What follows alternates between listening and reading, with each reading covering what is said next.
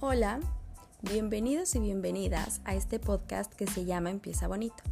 Yo soy Claudia Cuevas, creadora de Caves Girls, y recuerda que este podcast lo puedes escuchar de lunes a viernes en pequeños episodios diarios para que podamos platicar de distintos temas y que tu día justamente pueda empezar bonito. Hoy quiero platicar contigo acerca de la lista de pendientes. Este tema me encanta porque a veces creemos que hacer una lista de pendientes nos va a ayudar a ser más organizados. Eso es lo que todas las personas nos dicen y, y, creo completamente en ello. Yo también creo que aquellas cosas que no anotas es como si no existieran. Están en tu mente sumada a muchas otras cosas que tienes que recordar y que tu cerebro no siempre las va a recordar. Cuando anotas algo es la mejor manera para que esa actividad o ese dato o esa información no se borre por completo de tu cabeza y aparezca cuando ya es muy tarde para que aparezca. Ahora, eso es un punto. Pero las listas de pendientes en muchas ocasiones son muy similares a las listas de las peticiones de los niños para la carta de Reyes Magos y Santa Claus porque pareciera que nos abren la juguetería y que un mago va a venir a resolver todo lo que está en esa lista de pendientes y entonces empezamos a hacer listas que son perfeccionistas y que son irreales, que sería muy difícil en realidad cumplirlas porque estamos poniendo más pendientes de los que en realidad podemos atacar, con tareas tal vez muy cansadas que podríamos dividirlas en varios días. Y tal vez muchos de esos pendientes no son focos rojos, no son un pendiente urgente, pero tú ante ti te lo manejas como si ese pendiente fuera el más urgente de todos.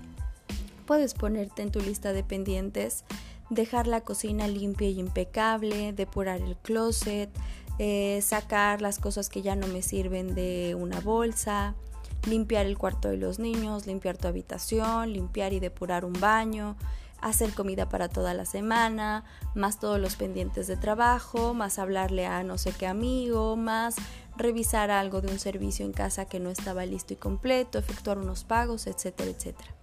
Aquí la pregunta es de tu lista de pendientes, ¿cuáles son los que de verdad son completamente urgentes? Aquellos pendientes que tienes que realizar ese día y que no hay otra fecha más para aplazarlos y para decirlos realizo mañana, que se tienen que realizar y cumplir en ese mismo día. Y de ahí, poquito a poquito vamos depurando, porque es importante que tengas tiempo libre, que sola no te lleves al estrés y es mejor trabajar pequeños pasos que realices todos los días para que al ser constante las tareas nunca lleguen a este punto rojo y esos focos rojos de, dependientes solamente sean las cosas que salen porque fueron urgencias, porque te lo pidieron, porque un imprevisto. Pero si de verdad cotejáramos el tiempo que tenemos disponible para realizar esos pendientes con los pendientes que nos ponemos, pues es muy probable que ni siquiera nos dé el tiempo. Por eso, en cuanto leemos nuestra lista de pendientes que ya hicimos, organizamos, lo pusimos en nuestra hoja y sentimos que ya vamos avanzando un paso en la productividad, automáticamente sientes estrés, ansiedad y te empiezas a poner de malas cuando lees esa lista de pendientes porque sabes que no es realista, porque hay tantos en ella que pierdes cuál es la prioridad, que pierdes cuáles son de verdad importantes y empiezas a bailar entre los pendientes. Empiezas uno, no lo has terminado y te vas a otro y te vas a otro y en realidad no cerramos ciclos. Esto suele ocurrir cuando tenemos una lista con muchísimos pendientes y nos empezamos a poner ansiosos por la cantidad de tareas que tenemos que realizar, no cerramos ningún ciclo y empezamos a bailar entre ellos. Esto obviamente nos cansa, nos frustra, nos toma tiempo y no finalizamos ninguno.